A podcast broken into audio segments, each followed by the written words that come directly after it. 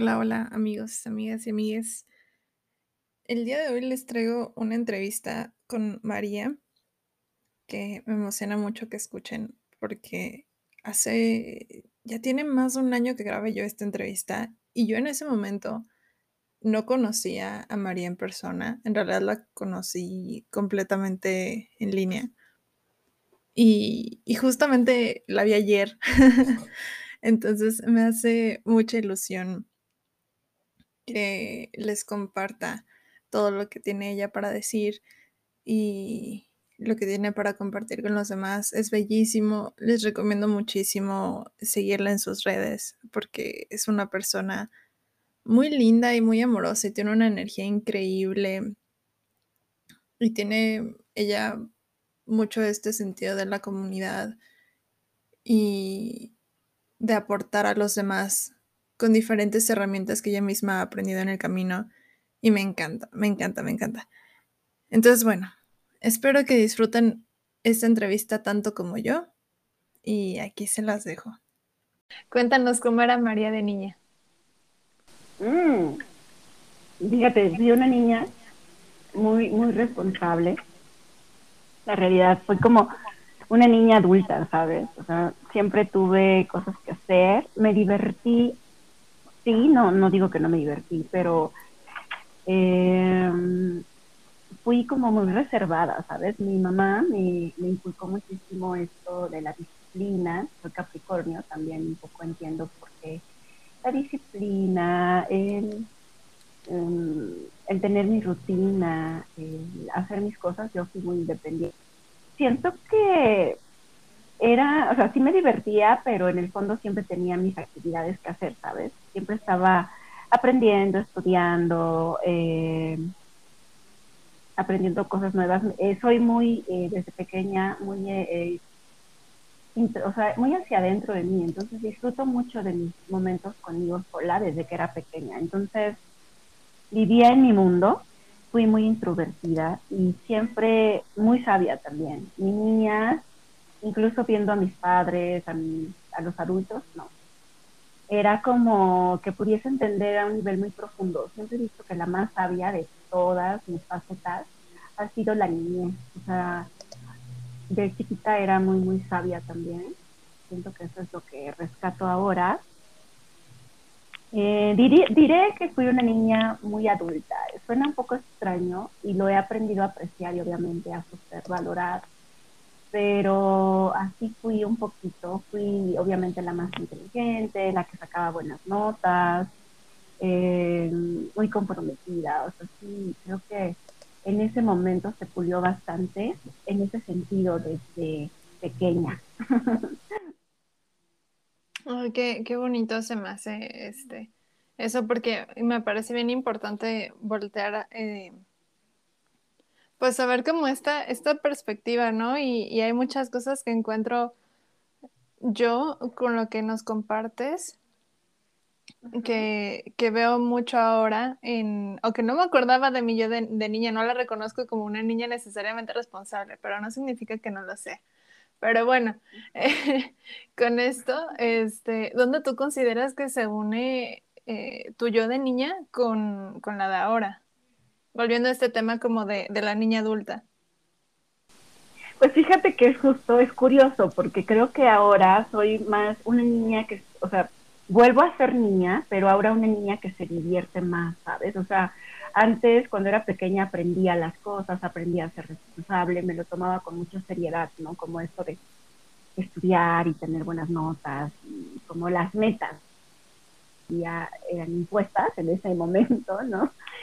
Pero siento que hoy se une muchísimo mi niña con mi adulta, siendo mi adulta mucho más niña. O sea, sigo conservando como esta estructura de, de, pequeña, ¿no? De ser disciplinada y como muy responsable.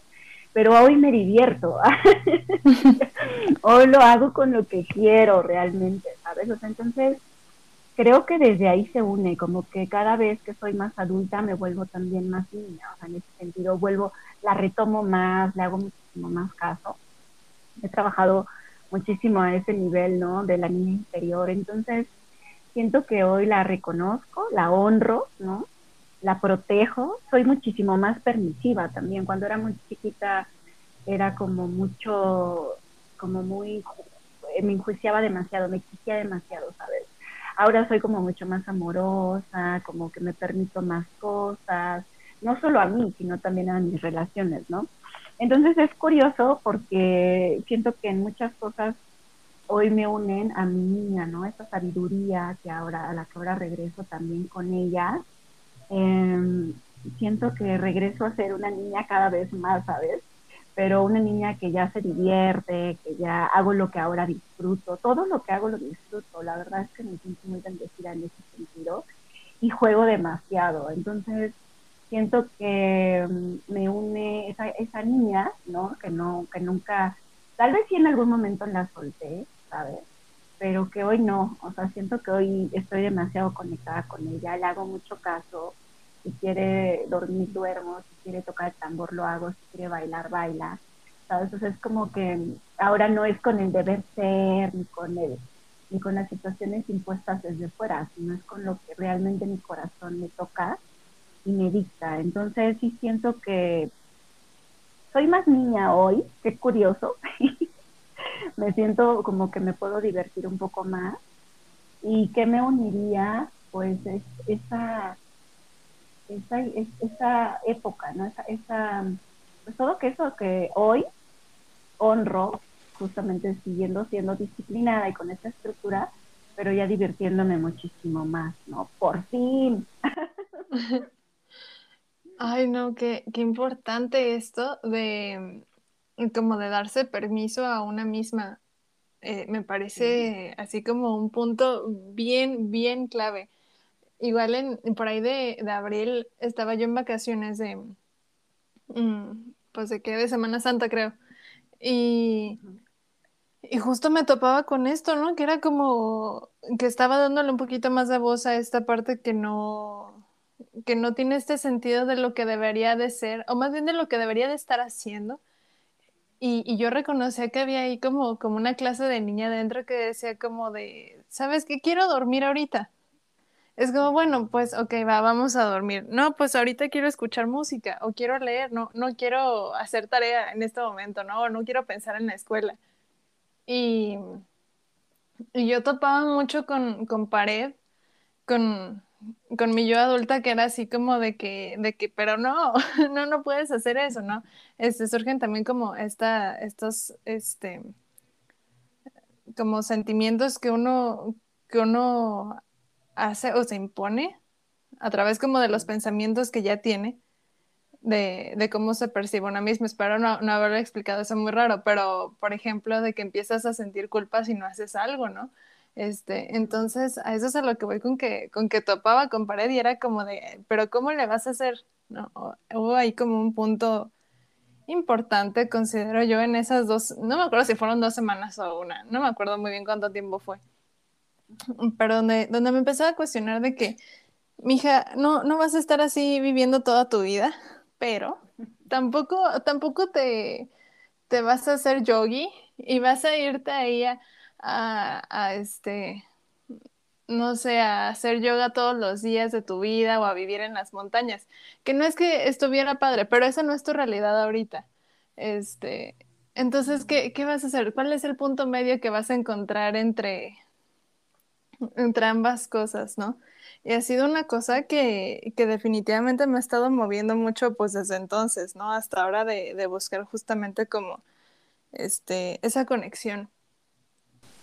Exacto, y, y sí, es un trabajo yo creo que de todos, justo esta semana a todos les he hablado del el arcano del loco en el tarot, justamente porque es este equilibrio, ¿no? Entre cómo le hago para tener esta inocencia de niña, ¿no? Esta cosa que a mí me enseñó en lo particular y que yo creo que cada quien aprende, ¿no? Cuando es pequeño ciertas cosas y cómo hoy mi adulta equilibra ¿no? lo, lo, mejor de mi niña con lo mejor de mi adulta y mi adulta se permite ser niña y mi niña no pasa nada también tipo adulta, ¿no? Porque yo también muchas veces cuando me preguntaban de mi niña era así de, mm, pues yo no recuerdo más que haber sido buena alumna o haber sido muy inteligente o haber sido muy pegada en lo que eran mis responsabilidades. y pensaba que había tenido una infancia, pues así como todo el mundo que se divierte y que yo la subestimaba, ¿no? Y justo cuando la retomo, cuando empiezo a trabajar con ella, cuando empiezo a conocerla más a profundidad, esa niña, me doy cuenta de que es genial, ¿no? Porque aparte es lo que hoy disfruto, yo soy Capricornio, entonces disfruto cumplir mis objetivos, disfruto ser buena obviamente en lo que hago, disfruto, lo disfruto y es raro, ¿no? Porque pues la gente, ¿cómo disfrutas eso? Pues sí, primero mi naturaleza capricorniana y después sí, es, es una formación que tuve, ¿no? Y que al final me constituye, pero que tampoco se trata nada más de ser, de ser exigente contigo y de ser eh, cumplir tus metas. También hay que divertirse, hay que pasársela bien, hay que ser felices, hay que sonreír, hay que, y eso es justo lo que yo descubro más adelante. Entonces, sí, creo que ahí, ahí tiene que haber como esta carta de loco que te digo de balancearnos en todo momento, ¿no? Y de repente logras y dices, wow, lo logré, y a veces te vuelve a caer la cosa y todo, pero pues sí, de eso va un poquito la vida. Sí, justo de, irse adaptando a eso. Yo no me imaginaría que, que, fueras Capricornio, me das como más vibra de elemento de fuego. Igual y sí tienes, o sea, igual y en, el, en la, tienes ahí fuego, fueguitos en, en, tu carta, pero me dio como esa vibra muy fuerte. Gracias. Fíjate que es con el elemento que me siento. Y te digo gracias porque considero un halago. el elemento con el que más me he conectado en la montaña, la verdad, acá donde estoy, desde ya llevo un poco más de un año. Y es el elemento con el que más me he conectado. Y curiosamente en mi carta solamente lo tengo en Lilith y Plutón. Y quienes conocen Lilith y Plutón dirán, y cuando yo lo he conocido yo no sabía de esto cuando yo dije, bueno, tengo a Lili en Aries y a Plutón en Sagitario, ya no quiero más fuego, gracias. Híjole. Y es con el, con el elemento que más me identifico y hermosa, así que yo creo que también tú por algo lo observas en estos momentos. Siento que es con el elemento que más me he conectado últimamente. Sí, es, es bonito, tiene sus cosas padres el, el fueguito. Yo soy, yo soy Aries, tengo el sol en Aries el Venus en Aries y, y Lilith también. Entonces sí, sí. Entonces sí. Me encanta. sí. Sí, bien interesante en combinación. Eso en Aries, la, la, luna en Acuario y el ascendente en Libra. A ver, eh, bueno, y, y, ya que estamos en este rollo de los signos, a ver tú cuáles son tus tres grandes. Sí, sí sí, soy Capricornio y tengo ascendente en Tauro. Y tengo la luna en Escorpio, que por cierto estamos en luna en Escorpio. Entonces, estoy en la luna, estoy brillando en ella, ¿no? Es intensa esa luna, pero es interesante. Todo es interesante. Yo creo que nuestras combinaciones ADN cósmicos siempre es fascinante y a mí me ha ayudado bastante para entenderme. Así que sí, me conozco muy bien mi carta. y la utilizo. Es, es, es bonito conocerse justo. Sí, se aprende mucho. Yo la verdad es que por mucho tiempo no me identificaba con esta parte de Aries, porque el Aries está como muy, muy satanizado hasta cierto punto de que son muy enojones y son muy intensos y así. Y yo de, pero yo no, no, como que no conecto con eso. Pero últimamente eh, hay cosas en las que me doy cuenta que sí conecto mucho como con esa, esa parte como de fueguito pues en, en, especial como con las cosas que hago, ¿no? Porque pues eh, la mayoría de las cosas que, que hago dentro de lo que me dedico y de lo que estudio, pues son creativas, ¿no? Y conecto mucho con ese fueguito en ese, en ese lado, entonces pues está padre, ¿no? Y para empezar proyectos y así, es útil, es útil saberlo. Es hermosa la energía de Aries, o sea, la, es, es, justo, ¿no? La chispa que, da, que, lo, que, que lo da todo, sin chispa no hay nada. Así es. Justo, ahí bueno, volviendo a, lo de la espiritualidad, ¿cómo, cómo la descubres? Eh, pues fíjate, yo creo que la descubro descubriéndome a mí justamente, ¿no? Yo creo que en algún momento de mi existencia me hice muchos cuestionamientos y me metí a... Eh, será como diferentes. Yo siempre me he sentido conectada con algún algo grande, ¿no? Desde pequeña me he sentido conectada con algo más allá que no puedes explicar en mi época de adolescente fui muy, leí bastante, entonces aprendí muchísimo, ¿no? Entonces siempre he sido profunda también, ¿no? Entonces siento que, que de alguna manera siempre he entendido la vida como más, con mucho más profundidad de la que siempre me la habían mostrado, ¿no? Pero cuando hago el clic así completo, como que el cambio a, tener una conciencia verdadera de lo que era la espiritualidad, es justamente cuando empiezo a conocerme, a, conocerme a mí mismo, ¿no? Entonces es cuando empiezo a realmente ver nuestras potencialidades, que realmente es increíble. Por ejemplo, ahora que yo trabajo con Obsidiana, con trabajo con las personas, que hago círculos, eh, que hago danza para liberar emociones, que trabajo con todo esto que tiene que ver quiénes somos, ¿no? Trabajo a nivel en acompañamiento de procesos de vida. Entonces es para mí un regalo, la verdad, con quienes resuenan con mi trabajo, porque también aprendo bastante, ¿no? Entonces siento que la espiritualidad la descubro al irme descubriendo cada vez yo. Entonces me doy cuenta de que por supuesto que hay algo mucho más grande que yo ya sabía que lo había, pero que gracias a ese trabajo que empiezo a hacer hacia el descubrirme a mí misma, analizarme, a conectar con los aspectos tanto más profundos, más este, ocultos de lo que soy, de lo que me constituye, ¿no? Pero ya no solo a nivel filosófico, podemos decir, ¿no? a lo mejor en ese sentido me quedó muy claro hace mucho tiempo, sino ya en el sentido práctico de mi existencia. Es decir, me doy cuenta que tanto influye la meditación en, mi camino, que tanto influye el silencio, y empiezo a saber todo sagrado, ¿no? Entonces, siento que ahí yo descubro la espiritualidad o me hago consciente de ella en verdad cuando empiezo a hacerme consciente de quién soy yo y de todas las capacidades, las cualidades y todo eso, que aún sigo descubriendo, ¿no? Entonces creo que fue un camino de autodescubrimiento me llevó a tocar como mm, esto que ahora para mí la espiritualidad es todo en la vida, ¿no? Es un ritual todos los días, todo acto, toda, todo puede estar elevado a algo más grande de lo que nos podemos imaginar. Sí, completamente de acuerdo con eso. Y quiero, quiero volver un poquito a lo que mencionas justamente de la obsidiana. Em, porque me parece bien, me da mucha curiosidad lo que haces con la obsidiana, ¿no? Y, y qué es esta esencia obsidiana que casi es como, yo he visto que tú le llamas, que yo desconozco completamente qué es. Entonces, bueno, ahorita te lo voy a preguntar. Pero Me, me, parece, me parece bien bonito justamente llegar a este punto en el que pues justo se va volviendo algo eh, pues como lo mencionas, ¿no? Algo sagrado, todo lo que haces, ¿no? Como tu día a día y, esa conexión que puedes tener con las cosas cotidianas o, prácticas, ¿no? O sea, sin, sin, que tengas que, porque muchas veces está esta idea de que es así como un ritual muy laborioso como para poder conectar a algo, ¿no? De que, de que no, sí, que, que el incienso y las plantas y los cristales y, todo eso está, está bien padre, ¿no? Y, ayuda y son herramientas también. Pero fuera de, de ello, pues creo que cada quien es, finalmente como su propia, pues no sé si llamarle herramienta, pero bueno, la llamaré así, su propia herramienta de, de conexión, ¿no? Y las cosas que hace, la manera en la que es, ¿no? Volviendo a este tema del ser. Sí, yo creo que como dijiste, como lo has dicho tú, creo que todo el mundo es su propio rito, porque justo es quien, quien, quien enciende, quien prende el incienso, que, quien enciende la vela, quien prende un fueguito, ¿no?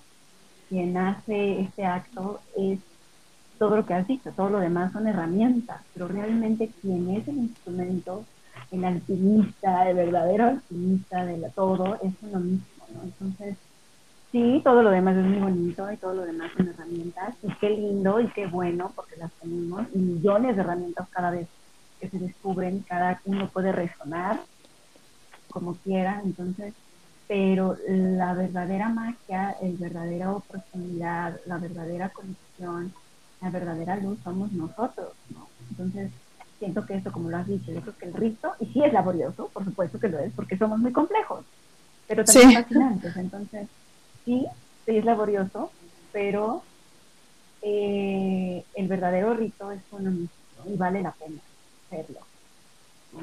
Entonces sí, creo que eh, es para mí, no sé, bonito descubrir esto. Y eso es lo que yo le llamo poder, ¿no? Porque efectivamente es cuando ella tiene el poder de ti, ¿no? O sea, sobre ti, ¿no? No en el sentido de tú manipular, no, en el sentido de, saber quién eres y qué quieres y cómo conseguirlo y cada día y, como cuidando, ¿no? La plantita, cuidando el detalle, ¿no? Todo lo demás ya se vuelven herramientas, pero al final del día tú eres el sol de tus días, ¿no? O sea, tú eres eh, la luz de tu existencia, nadie más, ¿no? Y, y sí, vamos contenidos en un algo más grande que es incomprensible y que ni, ni alcanza meternos por ahí, a menos no hoy, ¿no? Pero al final del día sí también pertenecemos a, algo más grande. Entonces, siento que otra vez vuelve a hacer ese balance entre quién soy yo, cómo afecto al otro qué es lo otro y cómo me afecta a mí. Claro. Sí, volver, volver justo a esa, a esa conciencia, le llamaría yo o, a ese recordar, porque muchas veces considero que, son más bien, no es que uno, una se desconecte de, de, todo esto que mencionas, sino es que uno se distrae, ¿no? O sea, lo demás llega como por añadidura, pero la conexión siempre está ahí. Aunque, aunque la estés ignorando, ¿no? O, ignores que existe o se te olvide, ¿no? Ahí, ahí sigue. Es recordar finalmente, pues eso. Exacto. De hecho, yo tengo la firme ejemplo, los estados de conciencia que hablan en todos lados están en todo momento presentes, desde la conciencia de, 3D, 4D, todas las hablan, ¿no? O como las perspectivas de ver la vida, ¿no? Las soluciones, las oportunidades siempre están, siempre están en todo momento, ¿no? Igual todo lo contrario, o sea, igual también la no oportunidad, la no acción, que también al final del día a veces constituye una acción, pero yo me refiero al dejarse, ¿no?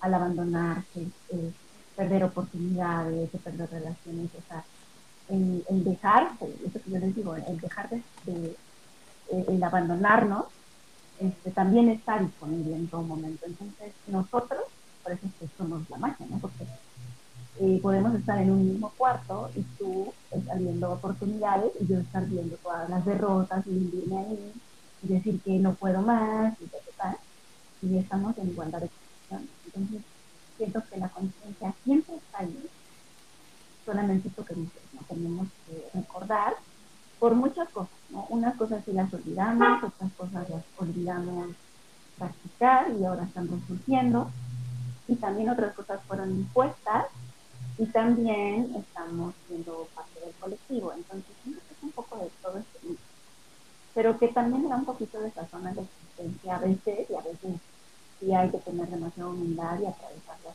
cosas, pero creo que siempre queda un gran, una gran sabiduría, ¿no? Cuando puedes ver en cualquier oscuridad, que es lo que mencionaba mi en la oscuridad más profunda, más profunda, más profunda, la luz es ahí donde eh, justo esto, la alquimia y, comenzamos a recordar y el cuerpo recuerda muy rápido, ¿no? Porque yo creo que sí son cosas que ya traemos a nivel ancestral, a nivel sangre, entonces a nivel ADN, y más ahorita en la conciencia en la tierra, entonces es un poquito de comprometernos un poco y como bien dices, el universo nos ayuda a hacer lo demás, ¿no? A veces todo va encajando de manera muy mágica eso porque estamos nosotros también teniendo una congruencia y eso quién sabe, porque eso significa diferente para cada uno, ¿no?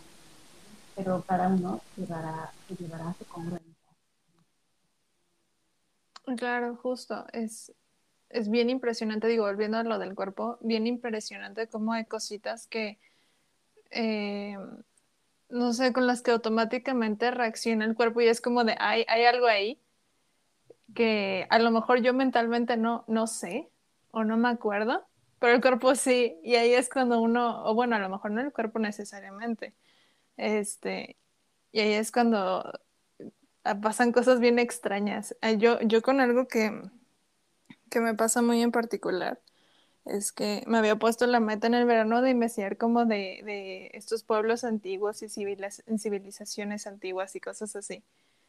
Y y me lo puse como meta porque suena algo muy fácil, pero de verdad me da, me entra algo bien raro, me entra como un miedo de que apenas estoy viendo, no sé, tengo la serie enfrente o el documental, llámale lo que quieras.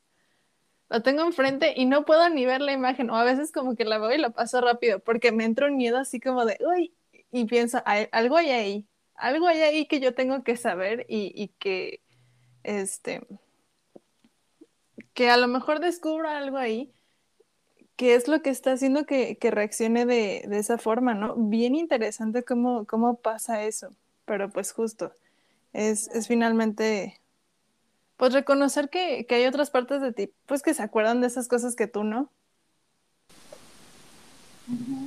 Sí, yo siento a nivel celular tú hablas de cuerpo, sí, pero cada célula, de hecho, cada célula respira, cada célula tiene memoria.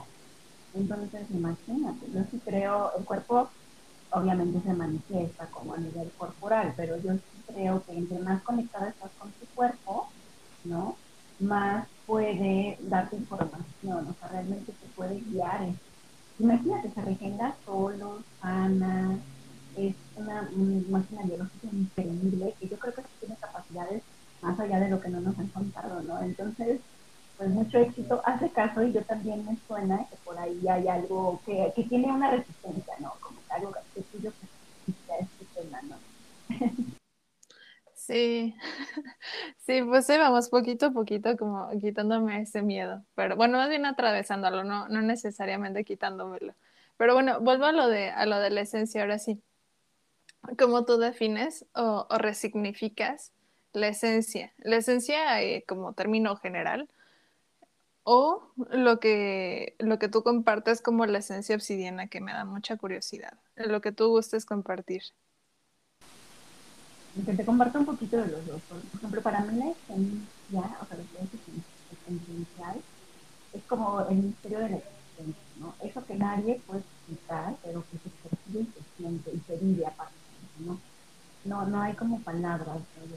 para porque aparte yo siento que hay una esencia hay una esencia individual, como bien lo dices, y hay una esencia sobre, sobre las instituciones, las Entonces, siento que es como la autenticidad o lo peculiar lo particular de cada uno de nosotros, que lo podemos hacer tan grandioso, es como sería como la luz que se nos ha dado, ¿no? Para hacer todo lo grandioso que podamos hacer en nuestra existencia. O también no, ¿no? No, mucha gente no, no está conectada. También también está bien y está Para mí entonces la esencia es el factor diferenciador profundo para nosotros, que se va descubriendo, se va puliendo, que se va metiendo, pero que al final del día ya es intrínseco. Como Dios ya sabe que eres todo este potencial, ¿no? Nada más falta que nosotros nos los creamos. Esa sería la tarea, ¿no?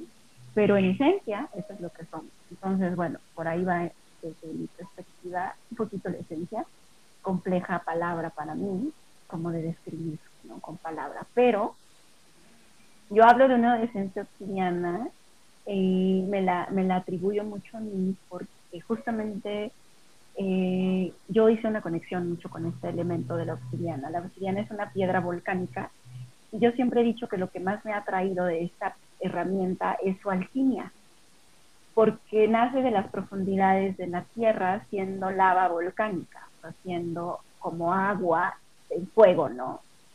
Y sale en erupciones volcánicas que al tocar el aire se condensan y se vuelven una roca sólida que parece un cristal vidrioso, es la obsidiana, ¿no? Entonces, la obsidiana, así como su proceso lo, lo marca, eh, ir a sus profundidades, salir desde el núcleo de la Tierra, salir de manera eruptiva, violenta y ¡ah! con esa fuerza hacia la superficie y en la superficie transformarse en una cosa bellísima que aparte brilla y parece un espejo, me parece que es un poquito la alquimia de la vida, ¿no? y que además tiene todos los elementos, ¿no? Por ejemplo, esa agua líquida en el, en el centro de la tierra, algo tiene que pasarle para que hierva y sea tan densa y tan, yo creo que se mezcla con un montón de minerales, no sé qué, y sale a través del fuego, ¿no? Representando el fuego, toca toca el aire y se vuelve tierra. Entonces yo digo, Dios mío, me gusta mucho como esa, esa alquimia, es, es, lo que más me fascina de la obsidiana. Y la paso a nivel personal con lo que hago, con mis trabajos a nivel personal y a nivel de mis sesiones individuales y todo lo que comparto, mis clases y todo ello, es lo mismo para mí en, en las personas, ¿no? Es esa capacidad de poder ir a nuestras profundidades encontrar cosas y situaciones que nos mueven, el volcán, que es el cuerpo a nivel emocional, a nivel... Y que si tenemos la sabiduría las podemos transformar en una herramienta que nos permita ver nuestra mayor, nuestra mayor luz con mayor claridad y viene desde nuestra mayor oscuridad, ¿no? Y también la, obsidiana es una herramienta que tiene la cualidad de reflejar la luz más grande y la oscuridad más profunda. Entonces, por eso es que me gusta la esencia de, de esta herramienta, ¿no? Porque siento que me identifico yo un poco así, ¿no? Que me gusta ser profunda, tuve que reconciliarme con muchos aspectos de mi oscuridad y todavía lo hago, pero lo que sí te puedo decir es que hoy ya lo hago con una fascinación, o sea, cuando ya llega un aspecto oscuro en mi existencia, o una gran profundidad en mi emotividad, porque tengo la línea en escope, entonces soy muy profunda a nivel emocional, ya no es de, ah, ya voy a empezar, ¿no? Sino, a ver, ¿por qué está llegando esto? ¿Qué me quiere decir? O sea, ya, ya lo hago esta alquimia, ¿no? Que también hace la propia obsidiana, y que fue la obsidiana que me ha enseñado a hacerla. ¿Y cómo la trabajo, Bella? La trabajo de muchas maneras, o sea, la trabajo tanto lo que más, lo que, o sea, a nivel personal, la trabajo muchísimo con meditaciones, para limpieza, para protección, porque se presta todo ello la obsidiana, o sea, como es una piedra que absorbe densidad y expande luminosidad, entonces la puedes utilizar para, para limpiar, para proteger, para expandir tu energía, para cuidar tu energía, la utilizo para meditaciones, la utilizo también eh, en mi cliente nada más utilizo el huevo de obsidiana. Y, justo trabajamos mucho a nivel ser mujeres. Es lo que más mueve el huevito de obsidiana. También lo pueden trabajar los hombres, pero lo trabajan a otro nivel. Y trabaja a nivel sacro, a nivel sexualidad, creatividad, emoción. O sea, nos hace también conectar con esas emociones. Conecta muchísimo con el, con el sueño, o sea, con, con con nuestros sueños, no nada más a nivel cuando dormimos, sino también a nivel, este, no nada más en el onírico, sino también cuando estamos en lucidez, cuando estamos despiertos. Es decir, con nuestros sueños despiertos. Entonces, pues, ¿qué crees que te diría? Esta herramienta con la hoy nació mi y me ha enseñado bastante. Yo sé que soy yo y es mi compromiso, pero la herramienta como tal es una conexión, ¿sabes? Que, que desde que la tomé como terapia, porque yo no sabía, ni por aquí me pasaba que podía utilizarla a nivel autoconocimiento, ¿no? Entonces, es como un poquito de cómo la utilizo y yo siento que la obsidiana, como toda herramienta de sanación, es quien te enseña a utilizarla, ¿no? Con la práctica, con las meditaciones, con el compromiso, con y todas las chicas con las que llevo obsidiana me fascinan, la verdad, los procesos de las chicas con obsidiana, porque la verdad es que no es porque veo sus transformaciones, o sea, son grandes transformaciones.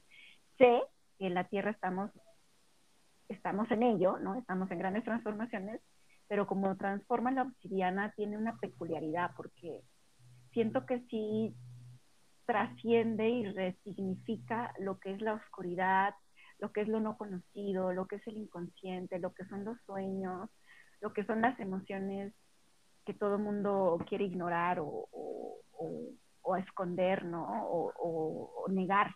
Entonces se conecta con esa parte que siento que nos han mutilado porque, y que es importante que reconozcamos porque ahí hay gran poder sobre, y gran información y gran sabiduría sobre lo que realmente somos como persona.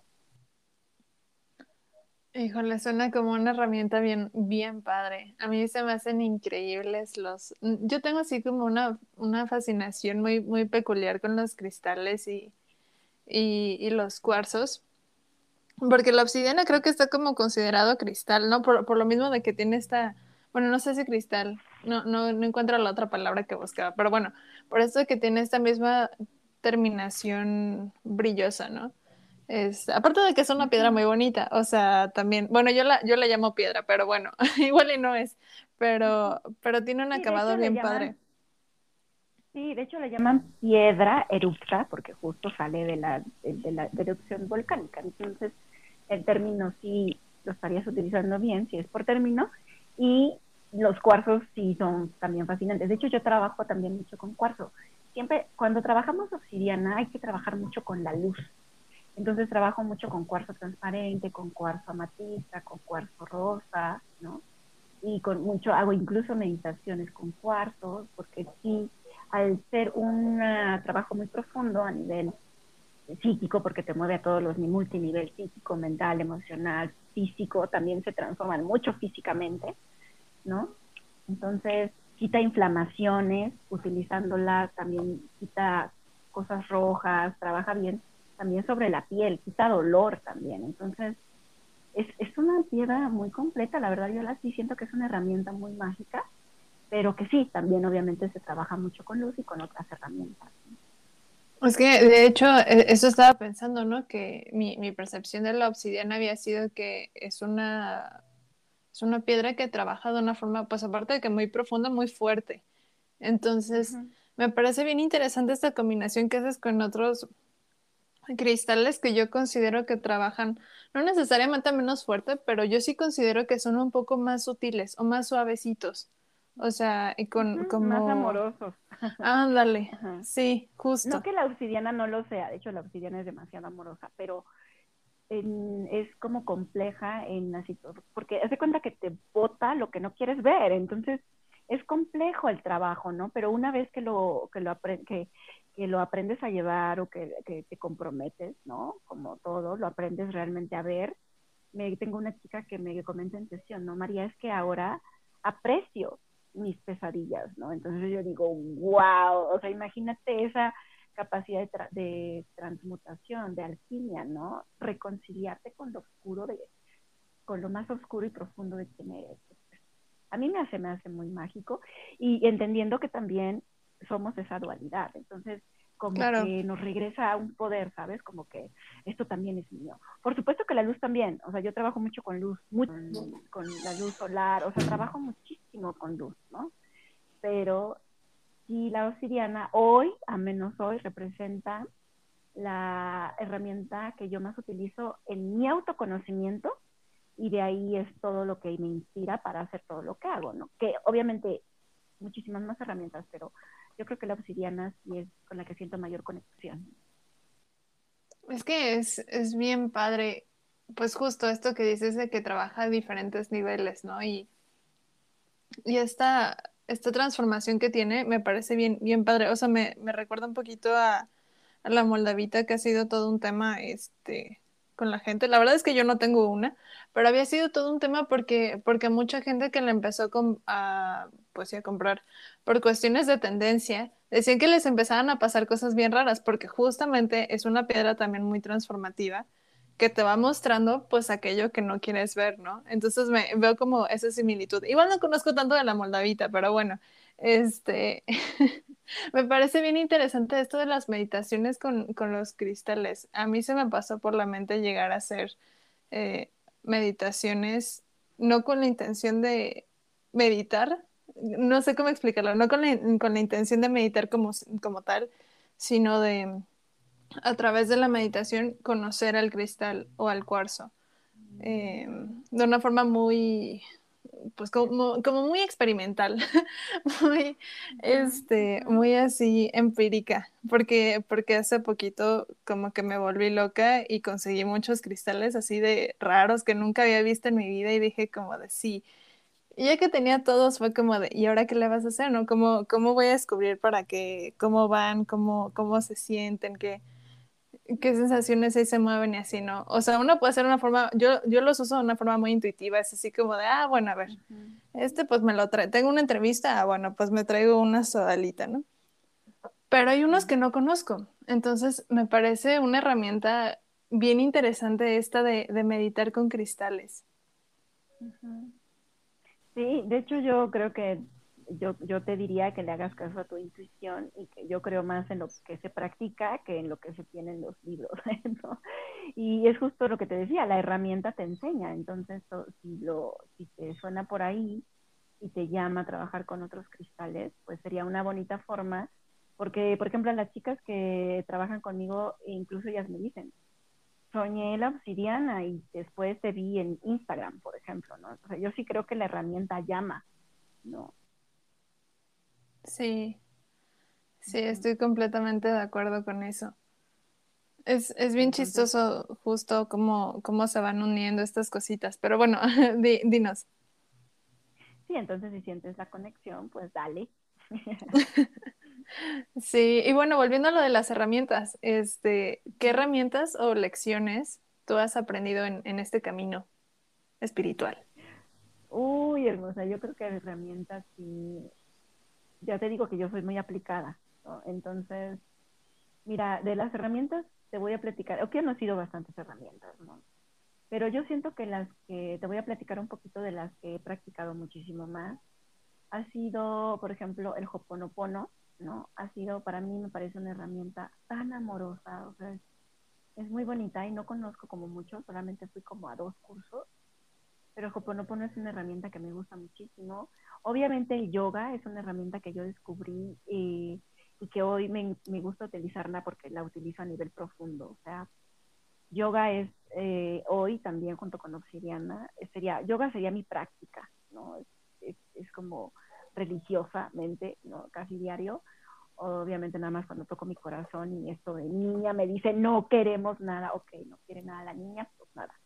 Pero este sí, el yoga también es otra herramienta, la meditación, obviamente la obsidiana, ¿no? Ya te he hablado de ella, y la conexión, ¿sabes? con los elementales, la conexión con la madre tierra, la conexión con, con esto de descalzarte y que uno cree que, ay, sí, es un ritual raro. No, no, eso no funciona. O sea, realmente quitarse tus calcetines y poner las los plantas sobre el pasto, sobre la arena, ¿no? sobre, sobre la tierra y caminar, ¿no? Funciona incluso a nivel físico te descarga la energía. O sea, una vez me platicaba, y siempre platico esa anécdota, de que una vez conocí a un chico que tenía una planta de luz, ¿no? Y que, no sé qué estábamos platicando, y me decía que, la, que tenía que enraizar la planta de luz, ¿no? Entonces yo dije, yo enraizo, yo me enraizo a mí y, y, y, eh, y acompaño a enraizarse a las personas, ¿no? Cuéntame cómo es eso de enraizar. Y entonces él me decía, es que mandas la energía además anclada a la tierra para que la tierra la sostenga y también pueda liberarla. Yo le digo, qué curioso, porque es exactamente lo que hago, con, o sea, lo que pasa cuando tú te descalzas, ¿no? Y haces una caminata de 10 minutos por el pasto. Lo que haces es que realmente a nivel electromagnético, porque nosotros también somos mucha energía, descargamos la energía a la Tierra y le permitimos a la Tierra que equilibre nuestra energía. O sea, funcionaba igualito que la planta de luz, ¿no? Entonces, eh, la, yo creo que otra de mis herramientas es precisamente la conexión pues con la madre tierra, o sea, el hecho de que me fuera de la ciudad y me fuera a un lugar donde salgo y caminando, o sea, mi vecino es el bosque, entonces bendecida por ello, ¿no? Entonces salgo y camino en el bosque y tengo esa conexión, esos 15 minutos de caminar por el bosque, y Dios mío, o sea, eso es un regalo para mí, ¿no? El conectar con el mar, el conectar, la última vez que fui a Yucatán, que Yucatán tiene unos lugares, bueno, México es hermoso, la verdad es que yo siento que México no le pide, y no digo que todo el mundo y toda la tierra lo es, ¿no? Pero México tiene lugares increíbles, entonces los cenotes en México, eh, me acuerdo que me llevó, me llevaron unos amigos eh, que visité, unos muy queridos amigos de hecho, y me llevaron a un cenote, yo decía, Dios mío, estaba maravillada porque hasta el cabello, el agua te sana el cabello, ¿no? Este, entre más pura es, nutre de manera diferente, el aire entre más puro es, también te nutre de manera diferente. Entonces siento que la conexión con la madre tierra, con el fuego, yo prendo fuego, ahorita tengo fueguito aquí, lo encendí, justo para una práctica que hice y para la sesión que iba a tener contigo, para la charla, y también es una velita y estar en contacto con ella porque el fuego escucha y el fuego nos, nos acompaña, ¿no? Tú que eres elemento fuego, siento que es eso, ¿no? La conexión con, con la naturaleza, con, con, los ritmos del sol, los ritmos de la luna, los ritmos de la propia tierra, ¿no? Como ella es muy similar a nosotros, así como nosotros somos cíclicos como ella, como la luna, lo es como el sol lo es, este, en invierno yo siempre les digo que luego los árboles parece que están muertos, ¿no? Porque no tienen ni una hoja y están pelones, pelones. Pero no, no sé qué está haciendo yo el árbol allá dentro de él. Algo debe estar haciendo porque en primavera vuelve a surgir. Entonces siento que la conexión con la naturaleza también ha sido otra herramienta. La música, el arte, hermosa, yo creo que todo es una herramienta. Las relaciones, ¿no? este, que creo que son también una herramienta muy hermosa con la cual aprendemos y crecemos mucho. Sí, completamente de acuerdo. Es que eso, las herramientas, yo creo que, pues, pues cada quien las va, o bueno, no sé, yo considero más bien que se te van presentando en, en diferentes puntos de, de, de, tu vida, ¿no? Ahora volviendo con lo de, con lo de la luz, yo tengo como este, este, esta clase de guiño o de chiste interno de que pues dentro de mi área del 3D este, y de la animación hay un, hay un departamento específico que se, que se dedica a iluminar, o sea, a hacer eso, ¿no? A hacer iluminación. Y yo dije, ah, qué divertido, vamos a hacer eso. Entonces, este, y, y pensándolo como en, en, este rollo, ¿no? Y veo como esa, esas cositas en las que en las que yo las uno casi por accidente, ¿no? O, o, muy a fuerzas en mi mente, de que, de que, ay, no sé, las dimensiones, y pues yo qué hago con, con esto, ¿no? De que, pues tomo una foto y luego le meto cosas en 3D, ah, pues también estoy haciendo eso de las dimensiones en, en mi mente. Exacto, es que sí, es que sí lo estás haciendo, no lo estás haciendo solo en tu mente. claro que lo estás haciendo. Y, y, es bien divertido como pues poder unir esas cositas, ¿no? Creo que finalmente este pues tu práctica la vas, la vas adaptando también como pues mucho a, a, tus espacios y, y, a lo que te va sirviendo, ¿no? Porque bueno, claramente yo no tengo el bosque a un lado, como es tu caso. Eh, y, y, a lo mucho tengo parquecitos, pero, pero bueno, eh, no, no se le compara tanto a los parquecitos con, que tengo aquí cerquita, ¿no? Pero, pero bueno, a lo mejor mi, mi herramienta ha sido en el último año fácil, así como escuchar mantras mientras, mientras voy haciendo cositas, o sea, mientras hago tarea o mientras me estoy peleando con los programas, me, me calman. Son muy buenas los mantras. Claro. 10 de 10. Sí, ahí estoy yo cante y cante mantras en la, en la madrugada. Son, que, que según yo, o sea, que están en sánscrito, pero bueno, yo hago mi esfuercito. No, y aparte sí funcionan. De hecho, el cantar te abre el chakra, el chakra de la garganta, el cantar, lo que sea que cantes. Bueno, es importante que cantes, por supuesto. Tú son mantras, entonces imagínate. Ya claro. el chakra de garganta y tú que te dedicas a la comunicación, ¿qué tienes que hacer? María es lo que hace, o sea, cuando yo tengo, por ejemplo, ah, doy clases y a veces entrevistas y otras cosas, y a veces pues soy, soy humano, a veces me encuentro bloqueada, ¿no? Y digo, Dios mío, y miedos y cosas, ¿no? ¿Qué va a pasar y qué voy a decir? Y por favor, Dios, líbrame, que no diga cosas raras, ¿no? y entonces lo que hago es justamente eso, ¿no? Canto, canto y cuando termino de cantar es, ah, gracias, como que yo tengo una voz más propia, como que volví un poquito a mí, ¿no? Por eso digo, el arte, el arte me parece también una conexión muy profunda, ¿no? De, con uno mismo, ¿no? El escribir, el pintar, el bailar, porque yo también bailo. Entonces, yo creo que, que, que lo es todo, ¿no? Y eso que dices de los ambientes, tú no tienes el bosque al, al, lado, pero puedes conectar con la tierra de cualquier otra manera, puedes conectar ah, claro. con el sol, con las plantas, ¿no? Puedes conectar con el olor del café cuando te lo preparas, o sea, puedes conectar con, con la cocina, el cómo utilizas justo los elementos de la tierra para darte a ti un cariñito bonito, ¿no? Y honrar a la tierra con todo lo que nos da. Entonces, siento que siempre hay maneras de conectar con absolutamente todo y como tú dices, las herramientas van llegando y también van fluyendo, ¿no? Entonces, está bonito. Sí, justo. Este, digo, volviendo a lo de, a lo de conectar, también, también estoy de acuerdo con que hay otras formas de, de conectar con ello. O sea, yo tengo plantas en, en mi espacio de trabajo y, y, luego nada más las estoy acariciando como si fuera, no sé, un, un, perrito y me calman mucho. O sea, es, es bien padre también esa, esa conexión que uno puede tener justamente con las plantas y se aprende muchísimo de ellas también. O sea, ha sido algo, un, un, aprendizaje bien sorprendente porque a mí se me morían todas las que tenía aquí. Siempre tenía suculentas y fallecían.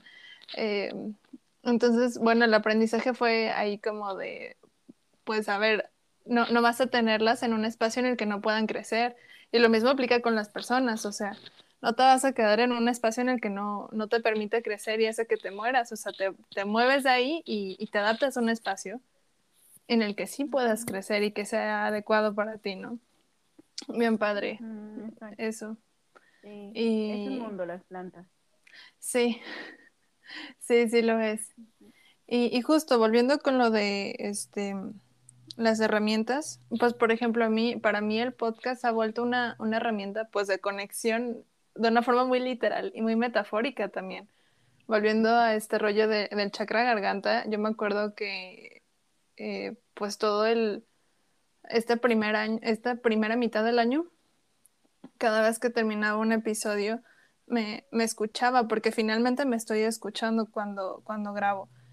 Y terminaba de grabar y sentía yo casi físicamente una, una apertura más grande, ¿no? Ahí en, en ese espacio. Y es bien padre esa herramienta, ¿no? Porque pues uno no se lo imaginaría. Y, y por ejemplo, en el arte que se supone, que se supone que es lo que yo hago, puede llegar a ser también una actividad. Um, si uno no lo, no lo, um, no lo mide o no lo balancea, puede llegar a ser una actividad muy mental que, uh -huh. que se vuelve muy desgastante también, ¿no? Es algo que, que, he descubierto yo. Entonces, he ido compartiendo también un poquito este rollo de, de cómo puedo crear eh, de una forma más emocional o más sentimental o como con otros cuerpos, o sea, no pasar tanto tiempo en el cuerpo mental. Que esta, esta es teoría mía, no tengo yo pruebas de, de esto, pero tampoco dudas que, que, la razón de que haya tanto desgaste mental en, en, mi caso en particular es que paso mucho tiempo en ese espacio, ¿no? Entonces que si paso más tiempo en el espacio físico o en el espacio emocional o en otros espacios, puedo llegar a balancear un poquito más eso y me haré la vida más fácil. Pero pues veremos qué, qué tan verídico sea eso. Tendrás que encontrar nuevas maneras de hacer lo que haces, ¿no? Claro. O también nuevos ritmos para poderte descubrir de otras maneras. Y yo creo que, ¿qué haces? ¿Diseño? Animación. Ah, animación. No, aparte yo siento que sí es creativo, pero siento que es, es que, ¿sabes? En lo creativo, yo, yo, he descubierto, porque aparte antes yo decía cero creativa, ¿no? Yo soy abogada. Entonces, yo sí me consideraba cero creativa, ahora es lo que más soy creativa. Entonces, creo que sí, sí sí, no, sí hay dentro de lo creativo, ¿no? Cosas que no son tan divertidas hacer. O sea, que sí. no nos la podemos brincar, no. ¿no? Entonces siento que es un poquito lo que te pasa, ¿no? A lo mejor hay un ciertos momentos en, en, en este proceso creativo tuyo en donde justamente tienes que hacer aquello que no es tan divertido para ti, entonces te genera un desgaste mayor a nivel, esto que dices, mental y pues no te agrada tanto, ¿no? Pero supongo yo que también encuentras otras maneras, por ejemplo, el podcast, de ahí efectivamente ser lo, tan creativa como te lo permitas, ¿no? Claro, sí, sí, bueno, este, pues sí, son, son actividades creativas finalmente todo este rollo, ¿no? Y, y pues sí, pasa como por un proceso también pues técnico, hay muchas áreas que son técnico-creativas, ¿no? Entonces pues es otra forma de pensamiento y, y, digo, más que ya de que sea divertido, ¿no? Pues es útil saberla. Pero bueno, me, me parece bien interesante eh, justo, o sea, antes de que lo dijeras ahorita, te iba, iba a tocar ese tema de que había, había escuchado en uno de tus en vivos que, que pues eres abogada, ¿no? Y yo me puse a pensar de que, pero, pero ¿en qué momento? ¿Cómo llegas a ser abogada a, estar viviendo cerca del bosque y, haciendo todo lo que haces y compartiendo todo lo que compartes. Pues yo tampoco entendí muy bien, yo, yo supongo como, como quedamos hace ratito, ¿no? Que una cosa lleva a la otra y empiezan a pasar sincronicidades de la vida, ¿no? Siento que primero fue un llamado, o sea, lo que sentí con Obsidiana fue un llamado que no pude hacerme sorda, ¿sabes? Entonces, y también cuando empiezo con lo mío, de a ver mi proceso, me especialicé en desarrollo humano con enfoque gestal y llegaron más herramientas, llegó la música y llegaron otros maestros a otros niveles, ¿no? Entonces, siento que ahora me apasiona, o sea, siento que he encontrado una pasión. Y te vuelvo a repetir que cuando era chiquita dije, voy a ser buena para lo que yo quiera, pero no había algo que dijera, esto quiero. Entonces dije, bueno, me pongo metas y pues abogado, me divertí, la verdad también. Siento que me formó muy bonito, ¿no? Pero a la hora en que encuentro mi pasión digo, no, por supuesto que no, va por acá. y todo el mundo, porque sí fue un cambio muy radical, o sea, de verdad muy radical. Yo, yo, hasta yo misma ahora que te lo, te lo hago consciente, me sorprende un poco y estoy feliz, o sea, creo que todo en mi vida ha significado algo muy hermoso. Siento que he sido bendecida, ¿no? Pese a todos los eh, retos y situaciones difíciles de mi existencia, siento que me siento orgullosa, ¿no? De cómo he aprendido de absolutamente de todo y trato de honrarlo hoy que tengo una mayor conciencia, ¿no? Pero siento que sí, el cambio sí fue muy radical. O sea, imagínate vivir en una ciudad, utilizar tacones, manejar en la ciudad todo el tiempo, estar como en un mundo que absolutamente nada que ver con lo que hoy hago, pero lo que hoy hago sí representa. La diferencia es que lo que hoy hago sí es para mí una pasión, una bendición, un camino mm, que me ha dado muchísimo más. También, obviamente, de abogado me dio muchísimo, pero por fin encontré, ¿sabes? Y me dio muchísimo gusto porque me sentí como por ahí perdida muchísimo tiempo de, ok, sí estoy haciéndolo y lo estoy haciendo bien, pero no, yo veía a todos diciendo, yo desde que nací supe que iba a ser arquitecto, ¿no? Yo así, ay, ¿cómo lo hiciste? A mí me costó más trabajo y pues justo ahora que lo hago, pues para mí representa una pasión y, es algo que trato de, que espero, ¿no? Poder proyectar también porque este, es importante para mí principalmente porque yo siempre lo he dicho, el, trabajo más importante para mí es yo, ¿no? Mi proceso personal. Entonces, este, aunque puede resultar un poco egoísta, pero a partir de ahí sé que mi misión y mi servicio es compartirlo con todos, ¿no? Y lo único que hago, hermosa, realmente, si lo pudiera hacer escribir, es acompañar. O sea, hago un acompañamiento, acompaño, acompaño a las personas en sus procesos, acompaño con mi escucha, con herramientas, con ciertas cosas y habilidades que voy yo incluso también descubriendo en el mismo, eh, en la misma servicio, ¿no? O sea, en, en, en, en mismo día a día entregada a esta pasión, obviamente. Claro, es que el acompañamiento es una, yo no le llamaría ya herramienta necesariamente, es otra cosa que, que suena, suena muy sencilla, pero es es bien importante, es una cosa que tiene mucho valor, es algo que también he descubierto yo mucho, ¿no? En, mis relaciones también con amigos y, mm. con mi familia, de que eh, el acompañamiento es aquella cosa que hace la diferencia completamente. es maravilloso.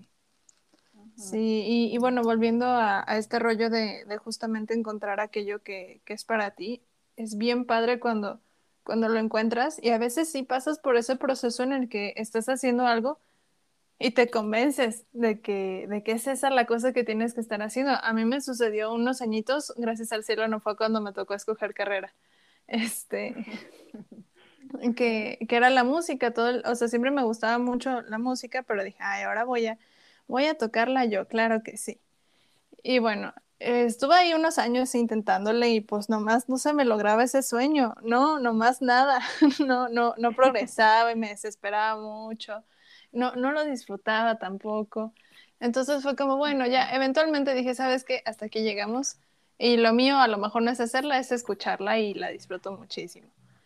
Y eventualmente, eh, saliendo de esa etapa, pues descubro todo este rollo pues más visual, más, más plástico, podemos llamarlo, porque también ha ido esto como evolucionando de muchas formas hasta llegar a la animación.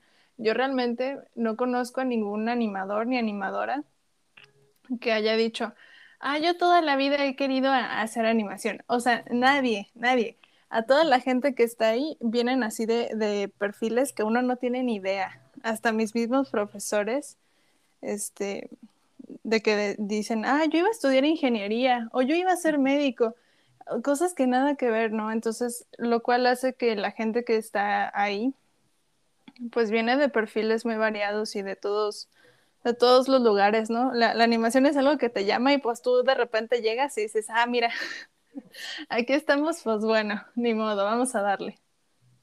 Es que siento que así es con todo, porque no es de que seamos unas, por ejemplo, a mí lo que hoy hago me permite meter todas las herramientas que quiera, ¿no? Y más las que yo supongo que voy a descubrir. También. ¿no? Y se va como puliendo una forma, porque por ejemplo yo en mis círculos meto danza, meto meditación, meto yoga, meto tambor, meto música, meto arte, ¿no? Meto este ejercicios de, de, de eh, ¿cómo se llaman estos? Como de autoconocimiento, ¿no? O sea, ejercicios prácticos, digamos, ¿no? De espiritualidad, meto, o sea, muchísimas cosas que Hoponopono, entonces siento que igual yo me enriquezco con mi proceso y por eso te digo, es como para mí un caudal, pero si hay una, una o sea, en una estructura si hay como, si hay un fin que es común, que es el acompañamiento, ¿no? Entonces, y principalmente el acompañamiento propio. Entonces sí está muy abierto y me permite ser muy dinámica en ese sentido, como a mí me gusta ser pero eh, sí siento que, que, aprendemos y que mm, en nuestras etapas de nuestra vida vamos teniendo pues gustos y maneras, formas de ser distintas, porque también de eso se trata mucho la vida, ¿no? De irnos transformando cada vez. Y en las transformaciones tiene que haber muertes y renacimientos todo el tiempo. Entonces, por eso también familiarizarnos con, con ellos, ¿no? Con esos procesos, pues. Claro. Y, y bueno, volviendo a, a estas prácticas que haces, ¿tú, ¿tú cómo vives la espiritualidad o estas prácticas en, en tu día a día? Ay, hermosa, mira, a mí me, yo soy, yo tengo, tengo Venus en Pisces, ¿no? Entonces, entonces me gusta siempre, o sea, ¿cómo te explico? Todo donde voy es un ritual para mí. Entonces, a la quien visite, yo enciendo velas y no nada más enciendo velas que se ven bonitas, sino que enciendo velas con intención. Entonces, yo vivo mi espiritualidad en mi cotidiano, con cada, o sea, trato de que cada cosa, ¿no? Por ejemplo, si estoy cocinando, igual el ritual de cocinar y de que bendecir los alimentos y dar gracias, ¿no? En la mañana que me levanto, trato de hacerlo con el pie derecho. Ese es un ritual que yo creo y que, y justamente atendiéndome un poquito a mí, ¿no? A, eh, me despierto muy temprano por saludos al sol pero trato de antes haber hecho algo por mí, ¿no? Por ejemplo, eh, un té, este, agüita con limón, o algún, algo así como que, como empezar. aparte, saludos al sol me encanta, porque saludos al sol es mi práctica compartida, ¿sabes? Claro. Entonces, y aparte yo tengo una práctica de yoga, entonces, no sé, siento que me conecto con espiritualidad y me encanta, o sea, como que la gente me sigue, ¿sabes? O sea, siento que Mm, llegan las personas correctas, o escuchan el cuenco, es como muy mágico, como todas estas conexiones que empiezan a pasar, ¿no? O de repente me escuchan en algún lugar o les llega el, el, el, anuncio en Instagram o yo qué sé, y se hace la conexión. Entonces, no sé, siento que mi vida cada vez es más a ese nivel, ¿no? Espiritual, profundo. Yo le digo a mi amigo, no, es que ya veo señales por todos lados no estoy loca, si realmente hay señales por todos lados, ¿no? Entonces, no sé, creo que vivo la espiritualidad todas las noches enciendo fuego, platico con él antes de irme a dormir, agradeciéndole, ¿no? Diciéndole si hay algo que me pone triste, comentándoselo, permitiéndome. Pero ya es como mi día, ¿no? Mi cotidiano, o sea, ya, no sé, mi práctica de yoga diaria, que yo siento que es la que más me conecta conmigo, ¿no? Entonces siento que no sé, un paseo al bosque, siempre llevo un incienso y, siempre voy diciendo a los elementales que me guíen, ¿no? Y siempre invocando ángeles. Entonces siento que, que ya como es como parte, ¿no? Como de mí, como que ahí hay una mímesis entre, y me gusta porque te digo, por esto de Venus en Pisces, que pues todo esto me encanta, entonces, pues todo el mundo me dice, prendo altares, pongo altares en todos los hogares a donde voy, ¿no? Y comparto la danza y comparto lo que hago y no sé, siento que ya la vivo, pues no sé, yo siento que mi intención es vivirla en cada momento, ¿no? Y ahí voy. Claro, es, es bien padre pues justo cómo se va volviendo como parte de tu, de tu día a día, ¿no? Con, con saludos al sol, aquí me voy a exponer. que yo te conocí por saludos al sol, me metí al grupo, he entrado a los en vivos, no, he entrado solo una vez y, estoy desde, te voy a decir desde el año pasado, no, no es cierto. Eh, estoy desde, desde, pues sí, este año, pero pues más atrás. Em, Solamente me llegué a meter una vez y todos los días me comienza de que no me voy a despertar temprano para meterme. Y muchas veces sí estoy despierta a esa hora, eh, pero se me aproximaba mucho con la hora de clase. Entonces era como de, híjole, es una cosa a la otra o no voy a llegar a la mitad. Entonces entran como esas ideas, pero me rehuso yo a salirme y abandonar ese sueño. O sea, me, me rehuso completamente. Tan así que que en mis horarios de, este semestre está escrito ahí con mi letra de que saludos al sol ciertos días para entrar y que se me cumpla eso de, poder este, estar en esa práctica, porque se me hace bien padre, pues, este, justo estas prácticas compartidas mueven, mueven mucha energía y, es bien padre. Sí, pero algo que yo, que yo me cuestionaba mucho era como de que, pero ¿por qué se levanta tan temprano? Yo no lo entiendo. ¿Cómo lo hace María para tener tanta energía en la mañana? yo, yo te veía yo de que no, no, no hay manera. Digo, o sea, estaba despierta esa hora, pero eso no significa que tuviera energía eh, así para estar al tiro como tú a esa hora. no, Bella, yo se los he confesado en Saludos al Sol varias veces que a veces es justo mi, porque de eso se trata, ¿no? El grupo lo hice para eso, para tener disciplina, ¿no? Entonces mi disciplina muchas veces me, me tumba en la cama y quienes me levantan son ustedes, ¿no? Entonces, a veces es mi disciplina la que hace. Eh, me decía una, una chica hace poco, ¿no? María, estoy aquí siendo zombie, únicamente me trajo mi, mi despertador biológico, pero yo no estoy presente, ¿no? Pero vale la pena porque hasta yo me doy cuenta que una vez que lo haces, a mí me cambia el día saludos al sol. Entonces, sí vale la pena hacer ese esfuerzo, ¿no? Y lo consigues, pues justamente eh, con disciplina, lo que pasa, y no siempre vas a tener la energía hermosa, ni yo, o sea, pero yo tengo el compromiso, entonces a mí lo que me levanta es el compromiso. Sí, es que justo también eso, eso pensé en algún punto de que Dios, es de lunes a domingo esto y, es en las mañanas, o sea, esa disciplina es una cosa tremenda. Entonces, yo me voy a poner esa meta y, voy a estar en Saludos al Sol próximamente, esperemos que muy pronto. Te diría que mañana, pero ni siquiera sé si mañana hay. Sí, sí hay mañana. Les mando yo a qué hora conectaré. Y mañana conecto un poco más tarde, así que Ah, bueno, perfecto. Entonces sí, bueno, el tema de, bueno, eventualmente voy a llegar al tema de los horarios cuando dé el consejo, porque, porque esa ha sido toda una experiencia. Pero bueno, volviendo, volviendo al, al tema de, de la conexión justo.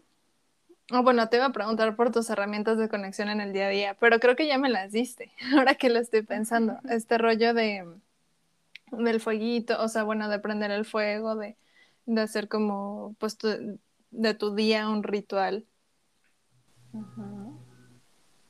Sí, mis herramientas del diario, así las que son, es, sería yoga, meditación, el fuego y creo que serían las que son de siempre y la, y la obsidiana, ¿no? Esas serían mis herramientas de, si me tuvieras que decir, hazte un kit, sería ese, ¿no?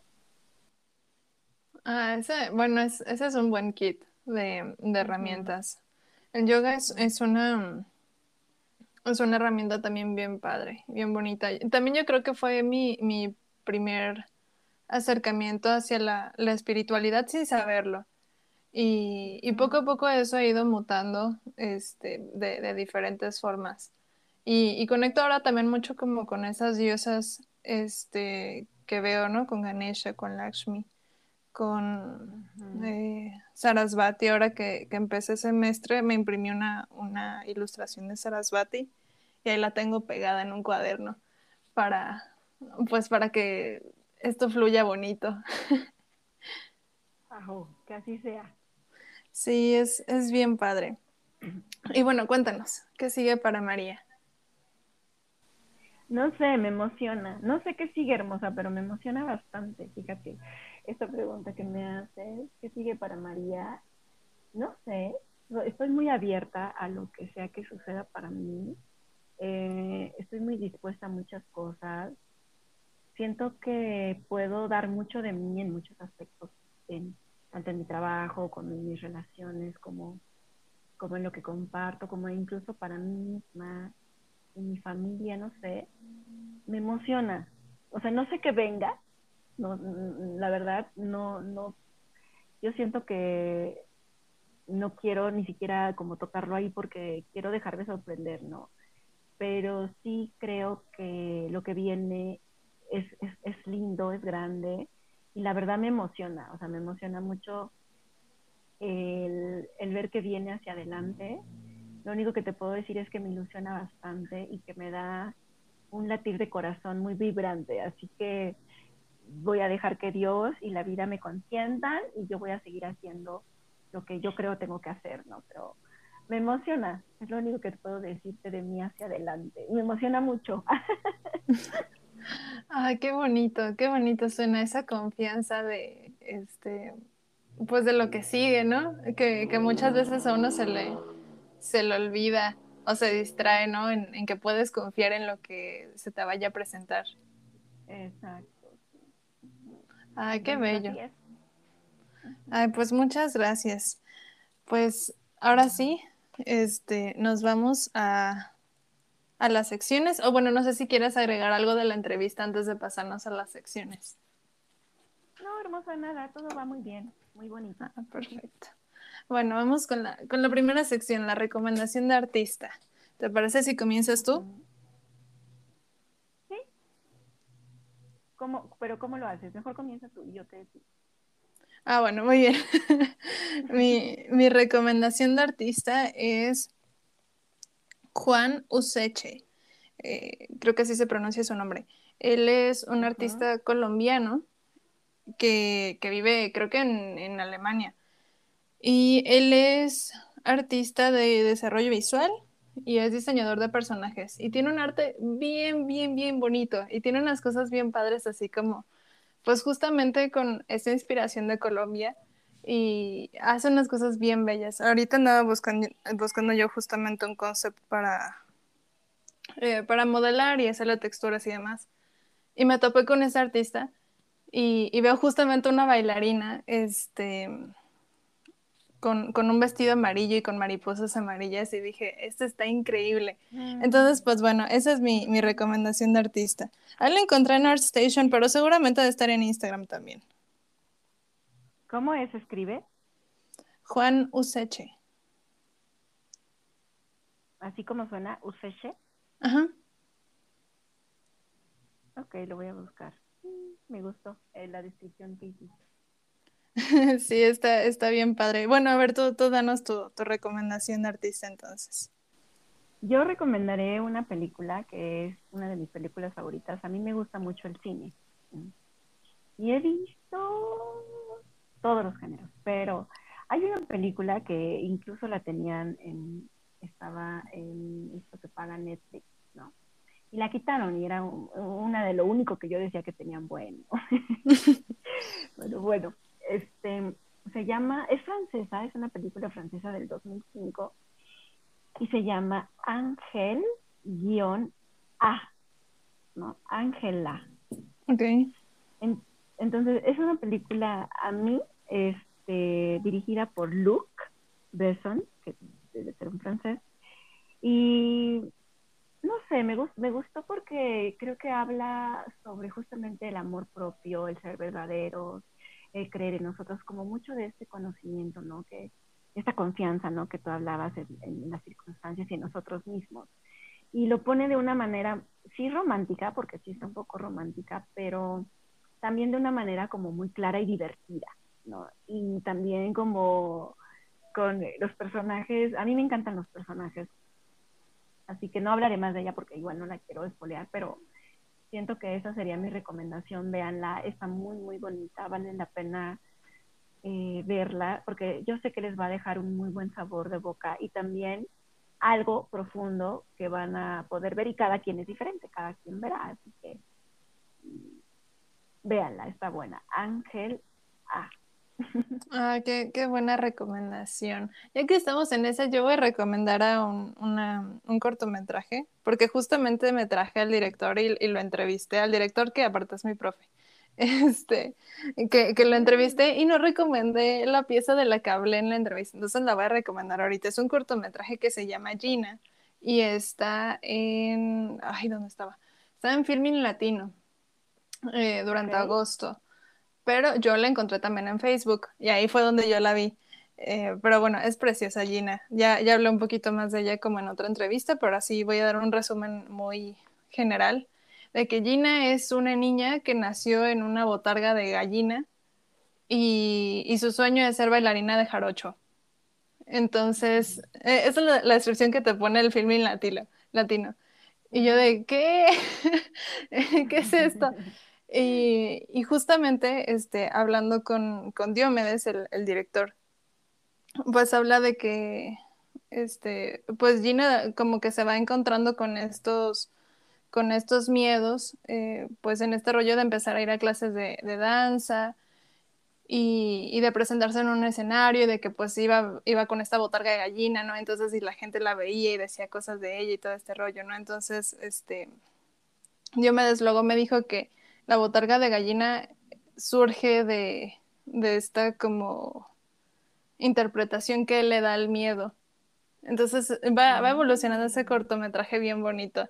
Y es una joya. Digo, aparte estuvo nominado a varios premios, ganó también como dos. Entonces es una joya ese cortometraje. Entonces, pues bueno, esa, esa también es mi recomendación, ya que andamos recomendando este, películas y cortometrajes.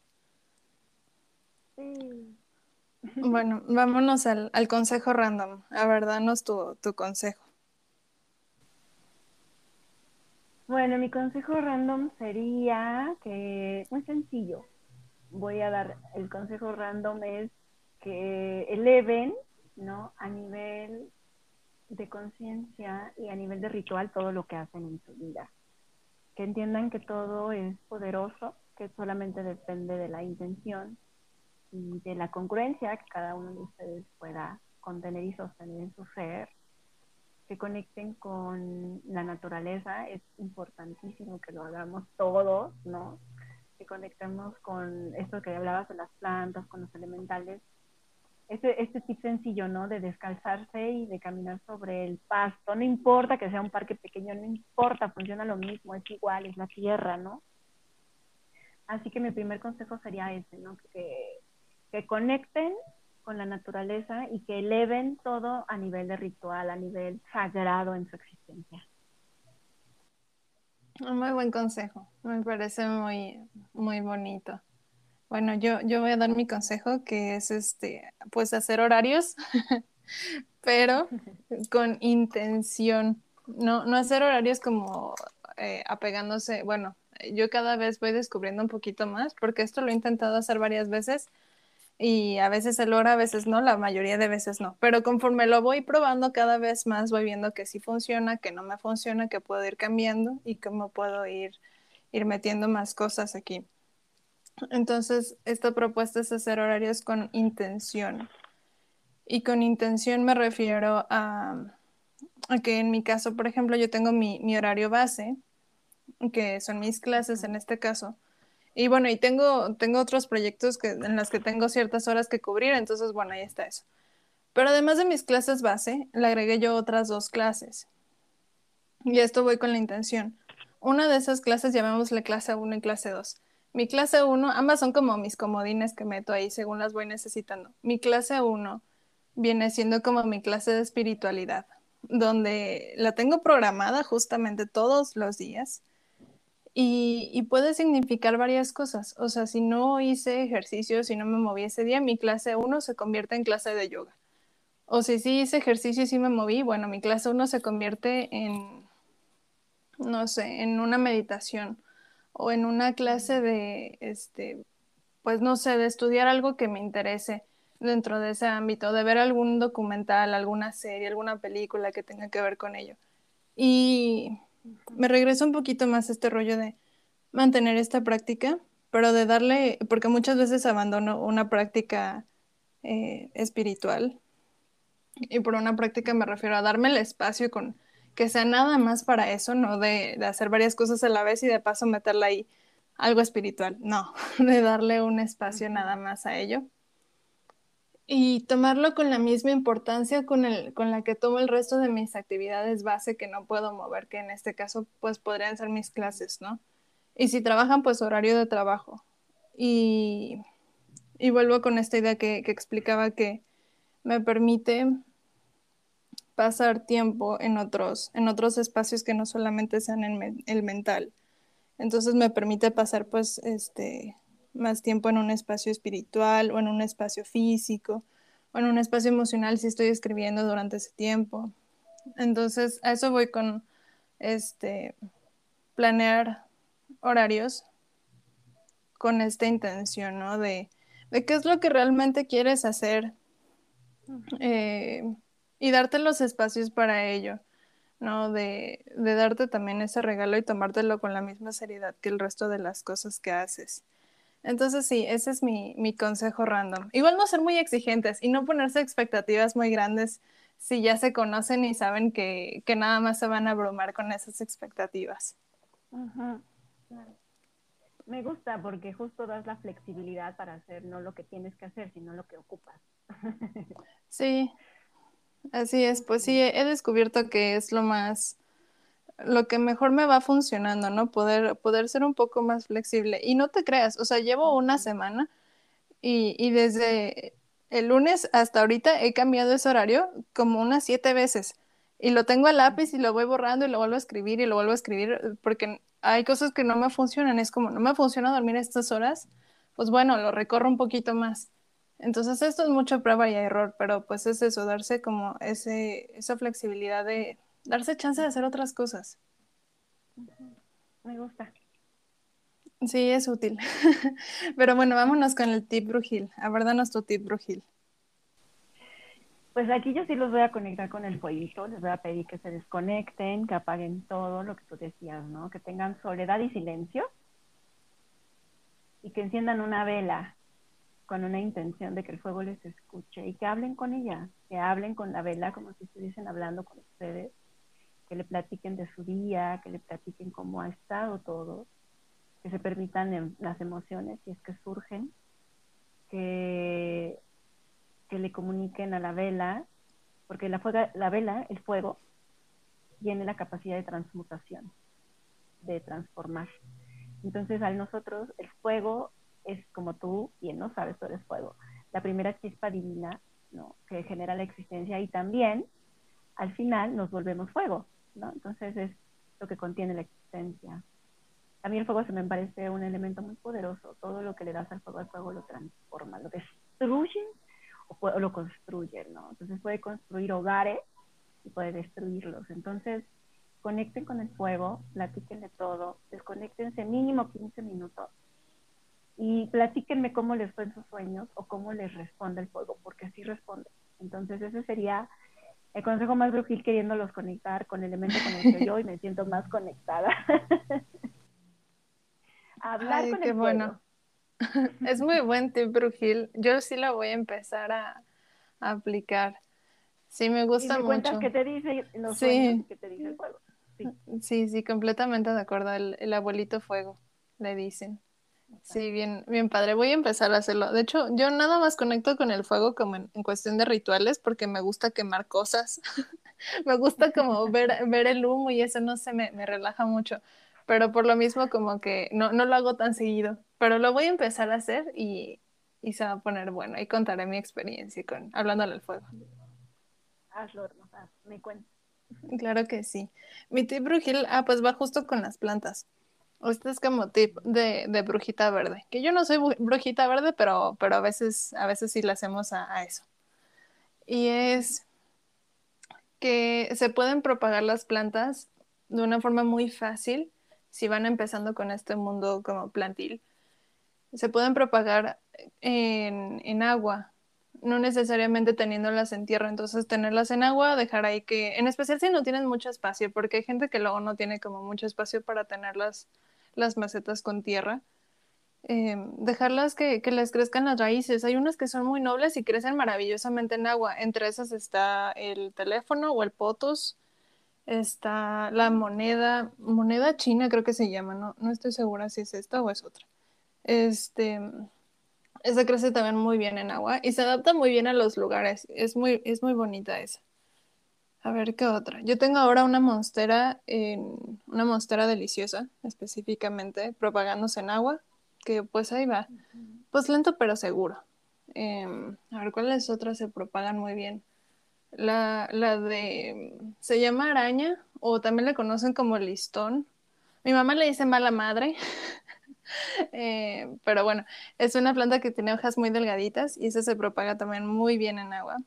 Y esa y el potos son muy buenas para purificar el aire también. Entonces, este, ese es mi tip brujil, propagar plantas en agua. Es bien fácil aparte.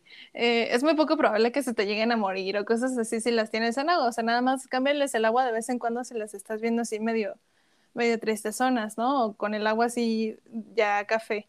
Pero pues está bien fácil, o sea, es muy buen tip para principiantes. Sí, suena bonito, me gusta.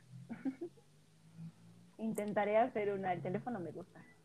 Es, es muy bonito, también te enseñan mucho, o sea, volviendo a este tema de que yo tenía, tengo, todavía lo tengo, tengo un teléfono que nomás no crecía y lo moví como 30 centímetros a un lado un poquito más cerca de la ventana, así de que nada. Y empezó a crecer, así en una semana tres hojas nuevas. Entonces, es una lección bien importante esa de que, de que si no estás creciendo en donde estás, pues muévete.